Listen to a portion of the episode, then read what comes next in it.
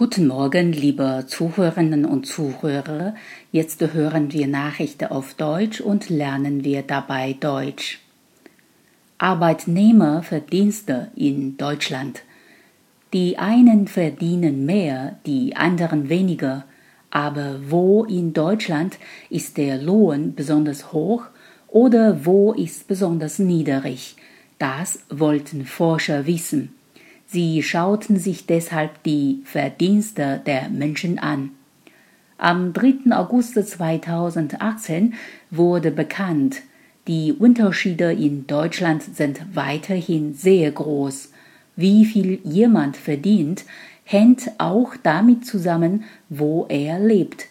Im Osten Deutschlands verdienen die Menschen oft weniger als im Westen. Am meisten verdienen die Menschen in der Stadt Ingolstadt im Bundesland Bayern. Am wenigsten bekamen die Menschen im Landkreis Görlitz in Sachsen. Für die Unterschiede gibt es verschiedene Gründe. Ist in einer Region etwa eine große Firma zu Hause, zahlt diese Firma oft hohe Löhne. Die Menschen verdienen also gut.